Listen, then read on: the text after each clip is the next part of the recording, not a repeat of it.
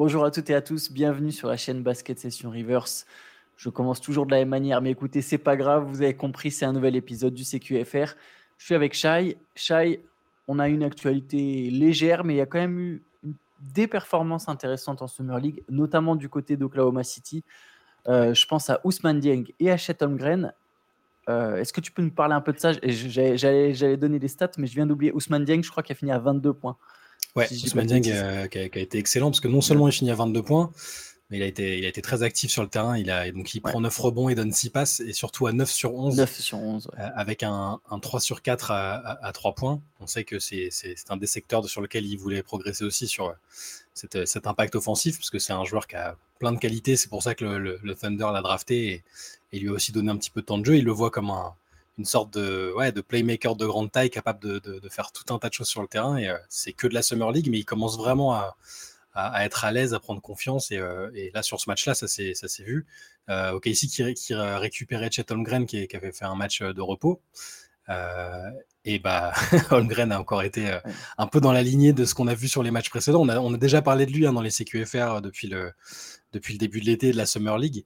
Euh, bah, à chaque fois, l'impression, euh, l'impression est la même. J'ai l'impression qu'il est un, petit peu plus fort à chaque fois, un petit peu plus à l'aise. qui monte en puissance. Qui, qui voilà, qui, qui, comme je l'ai dit à avant, qui, euh, qui réapprivoise son corps, qui a un peu changé, qui, qui, a manqué de minutes aussi. Hein. c'est important le temps de jeu à, cette, à cet âge-là.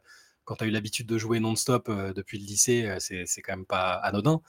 Et là, donc, sur, ce, sur ce match contre les Pacers que, que le Thunder a gagné, hein, même si je sais que c'est les résultats sont peut-être un peu anecdotiques en Summer League, mais c'est quand, même, euh, quand même important. Euh, Chatham Green qui fait 25 points, 9 rebonds, 5 contre à 9 sur 15. Et moi j'insiste sur les contres parce que sur, le scoring c'est bien, il est, tu, sens qu'il domine, il est, il, est facile face à des adversaires de, de, ce niveau-là, mais cette, cette envie qu'il met en défense, cette, euh, cette capacité à dissuader, à, à, protéger le cercle, à aller chercher les mecs hauts, à défendre aussi sur, le, sur les joueurs, il est, tu sais, on, a beaucoup parlé de Wembanyama et du fait que même si, même si ça, pouvait peut-être être difficile au début pour lui euh, offensivement, c'est un scénario qui est plausible. Hein. Euh, Draymond Green l'a évoqué euh, et, ben, je pense pareil pour Holmgren en fait. Admettons qu'au début il a un petit peu de mal à trouver à régler la mire. Il a bah, ce, talent défensif qui fait qu'il dans tous les cas il sera pas inutile et, et, je pense que les, critiques seront limitées quoi qu'il arrive parce qu'on se dira bon franchement vu ce qu'il apporte en défense il, a, il a le temps de progresser ailleurs et la défense, c'est, plus, c'est quand même plus compliqué de progresser en défense quand tu n'as pas le, les bons réflexes déjà très jeune, quand tu n'as pas euh, ouais, cette, habitude. Voilà. Tout réapprendre en défense, c'est, en, général, on dit que c'est quand même plus compliqué. Et là, euh, quel que soit le niveau de l'opposition, je trouve qu'Holmgren, il, bah, il, a envie de marquer les esprits de, ce côté-là du terrain. Et là, il a encore scotché des mecs de, de, manière assez impressionnante. encore une fois, même même avec à ce niveau de compétition qui est pas très élevé, il est, il est là. Et tu sais, dans la, écouté un peu ce qu'il disait en, conf de presse après. Tu sens qu'il est, très posé, très calme, qui, pareil, qu'il a, qu'il, a bien réfléchi sur ce qu'il voulait apporter au jeu tout de suite, quel type de joueur il voulait être, et euh, je, le, trouve vraiment, vraiment très, très prometteur.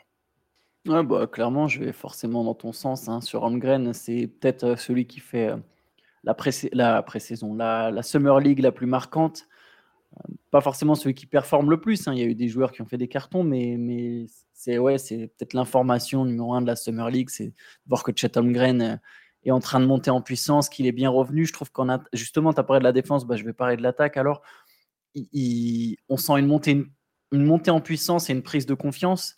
Euh, la 25 points, je pense 25 c'est sa meilleure perf là sur la Summer League. Je, ne suis pas sûr qu'il euh, a provoqué pas mal de fautes.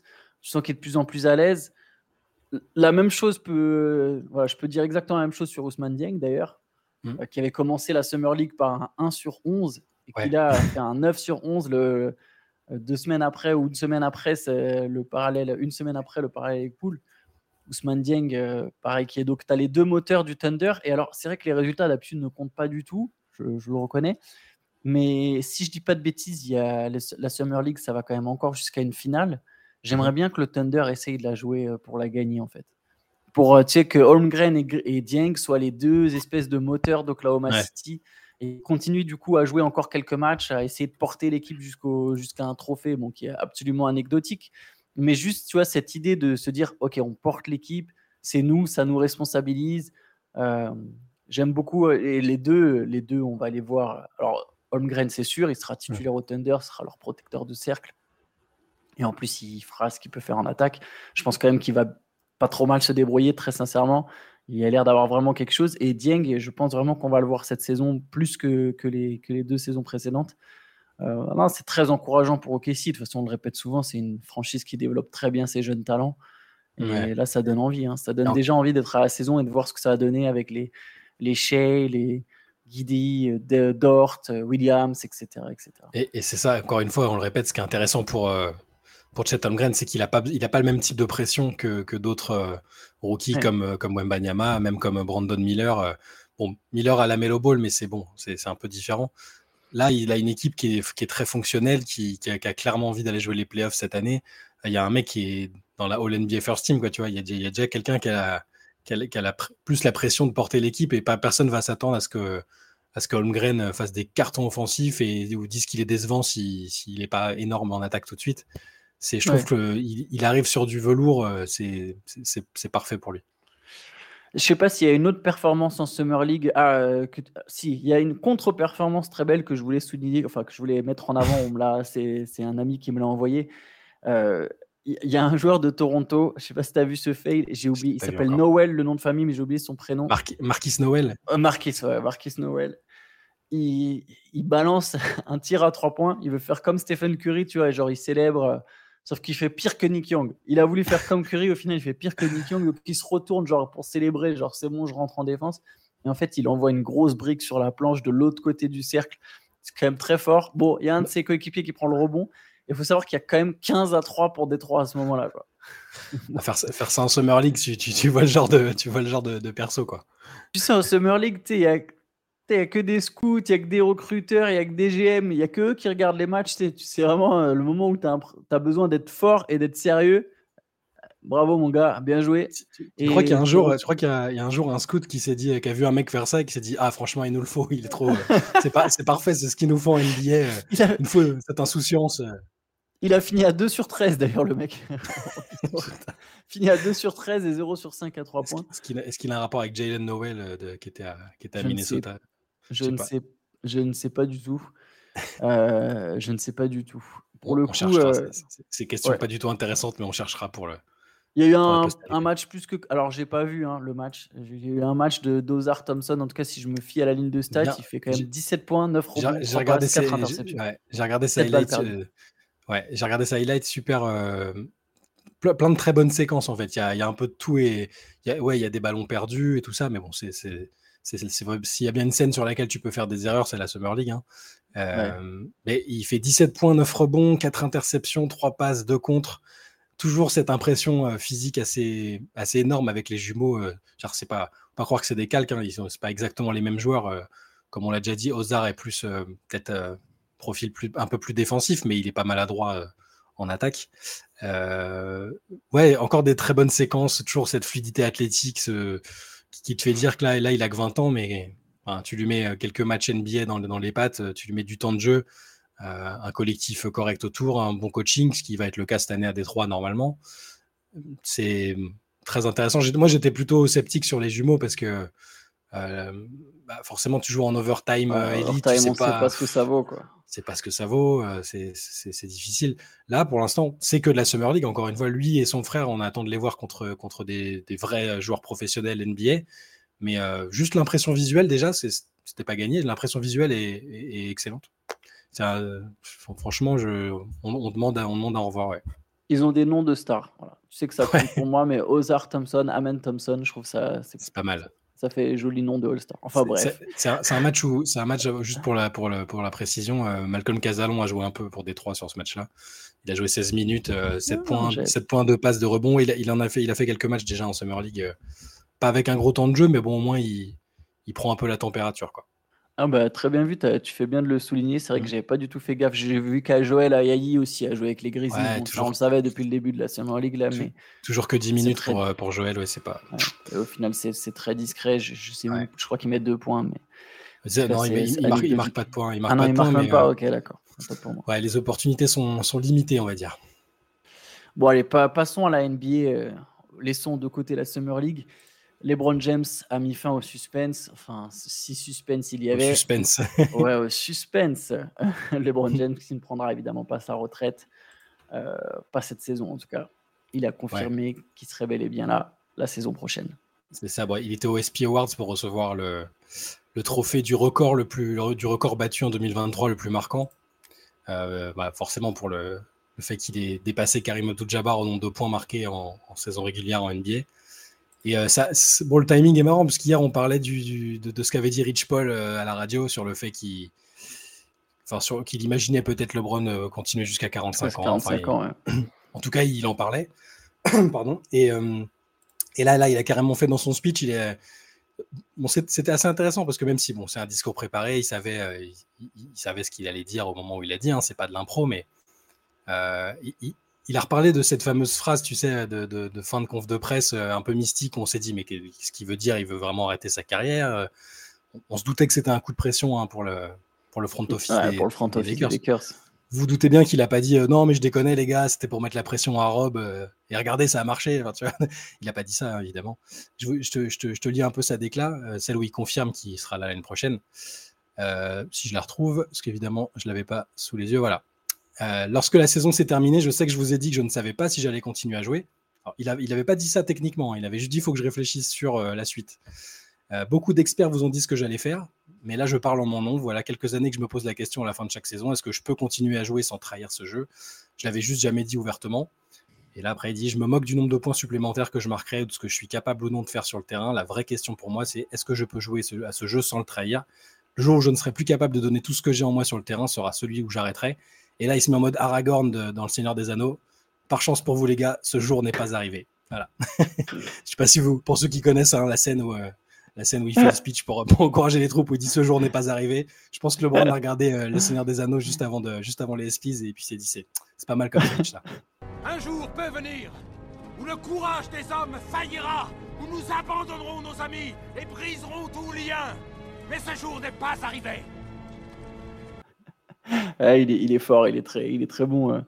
D'ailleurs, oui, évidemment. Bah, tant mieux, je pense que les Lakers sont, ont un vrai effectif. Euh, mm.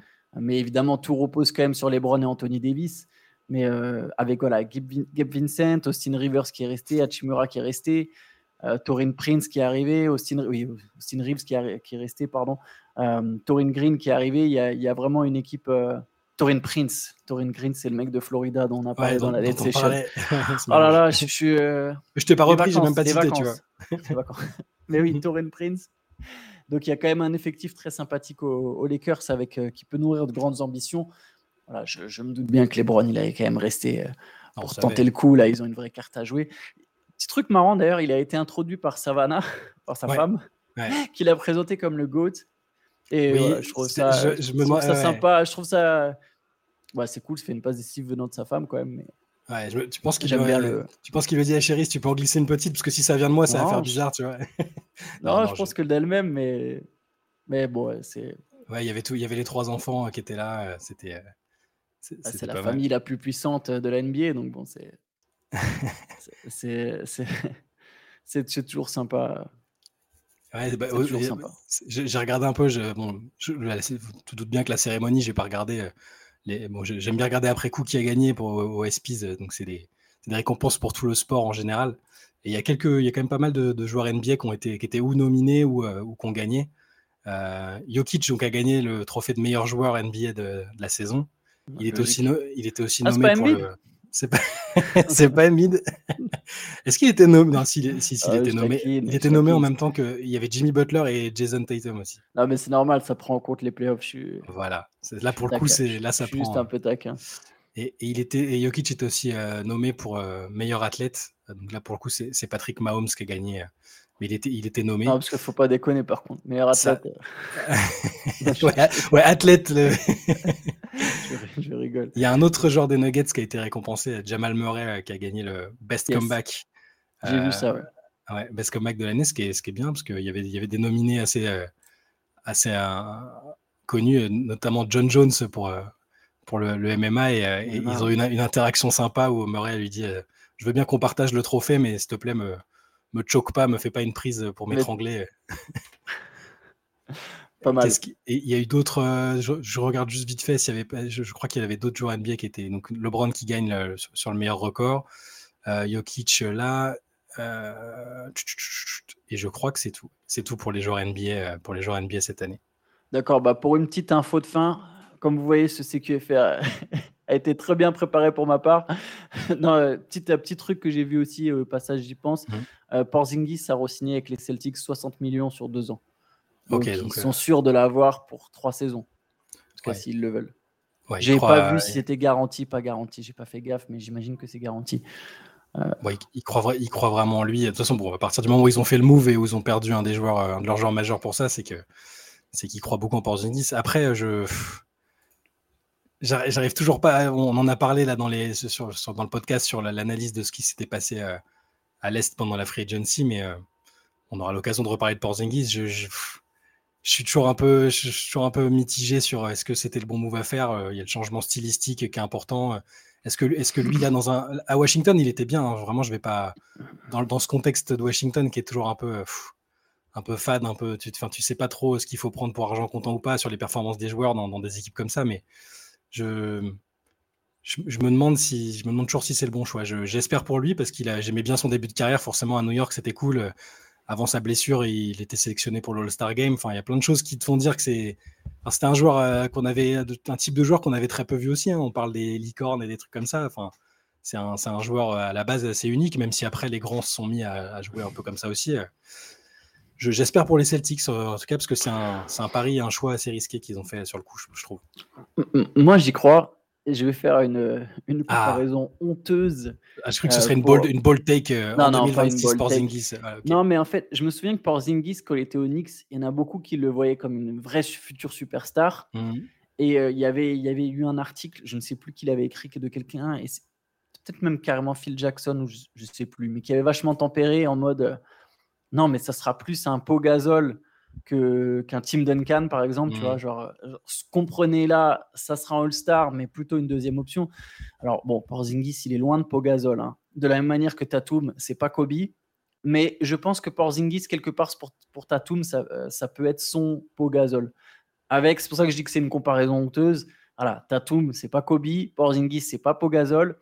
Là, on parle des Celtics, c'est pas les Lakers, mais voilà, il peut y avoir cette espèce de pour la dynamique, je, pense qu'il peut vraiment, ouais, je pense qu'il peut vraiment se trouver. Et tu sais, même dans cette idée, ah bah, on gagnait pas, puis il y a eu ce trade. Alors bon, pour les coups, les Lakers, ils gagnaient vraiment pas avant Pogazol. Mm. Mais il y a eu ce trade qui nous a fait passer un cap. Je me dis qu'il y a vraiment ce potentiel pour Boston. Après, voilà, hein, je, je comprends les limites. Hein. Faut, faut voir ce que ça va donner. Mais, les limites, elles sont physiques. le problème, c'est que Gasol avait pas les mêmes blessures que Porzingis a un historique de blessures compliquées. Là, c'est très bien. Il a réussi à enchaîner un peu à Washington, mais ça, fait partie des, doutes. Mais je comprends l'idée de la dynamique du, du, du, combo, du, du, duo qui peut peut-être euh, qui, qui, peut euh, les, remettre euh, là vraiment sur le devant de la scène. Mais pourquoi pas C'est un, un, joueur vraiment. c'est un, super joueur pour Zingis. On l'a peut-être un peu oublié parce que je pense que peu de gens regardent les matchs des Wizards. Hein. C'est aussi ça le, le on truc. les comprend. Voilà, on peut les comprendre. mais ça, non, ça va, être, ça va être intéressant à surveiller, franchement, voir comment ça va fonctionner ou pas il y, a quand même de la pression euh, sur le coaching staff, sur les joueurs. Il y, a tout un tas de. Voilà, Boston fait partie des équipes euh, qu'il faut, qu'il faut suivre de très près, très vite dans la saison. Yes, tout à fait, tout à fait. Bon, on va peut-être s'arrêter là pour aujourd'hui. Euh, demain, il y aura un CQFR. Ça sera sans moi, mais il y aura un CQFR. Donc voilà, donc continuez si vous aimez ce rendez-vous, n'hésitez pas, il y aura toujours sur YouTube, ça va encore durer un moment. Euh, on vous communiquera évidemment si, à un moment on fait un break, mais a priori pour l'instant c'est pas prévu. Donc voilà, il y aura toujours votre CQFR demain pour l'actualité NBA. Et en attendant, je vous dis une bonne journée à tous. Ciao.